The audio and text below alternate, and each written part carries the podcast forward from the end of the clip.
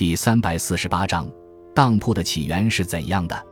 当铺是收取他人动产，并按一定折扣向质押人放贷的机构，旧称智库、解库，亦称质押。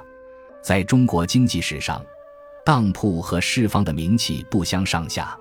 当铺起源很早，南北朝时期已有寺院经营以衣物等动产做抵押的放款业务。唐朝当铺称为智库。唐玄宗时，有些贵族官僚开设智库，从事商业和高利贷剥削。会昌年间，朝廷的一则文告中曾说，高官贵族还有一些闲散职务的官员，都私设置骷髅店与民争利。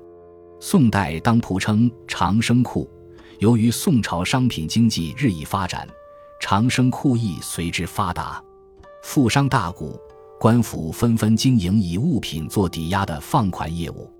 抵押的物品除一般的金银珠玉钱货外，有时甚至还包括奴婢、牛马等有生命的物品，而普通劳动人民则多以生活用品做抵押。长生库放款时限短，利息高，还任意压低支物的价格，借款如到期不还，则没收支物，因此导致许多人家破产。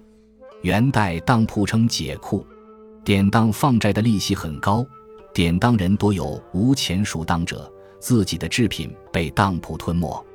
当铺一词产生于明朝，当时商人经营的范围之较前更广泛，不仅一般平民受剥削，有的富有之家也因典当而濒临破产。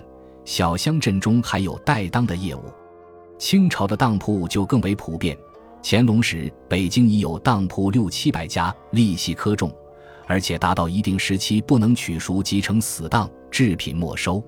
就是当铺是高利贷的一种形式，质押人只按质押物价值的一定折扣，通常为一半获得贷款。如果到期不能还本付息，则没收质押物。由于利息苛重，当户又多为贫苦百姓，所以经常不能按期回赎。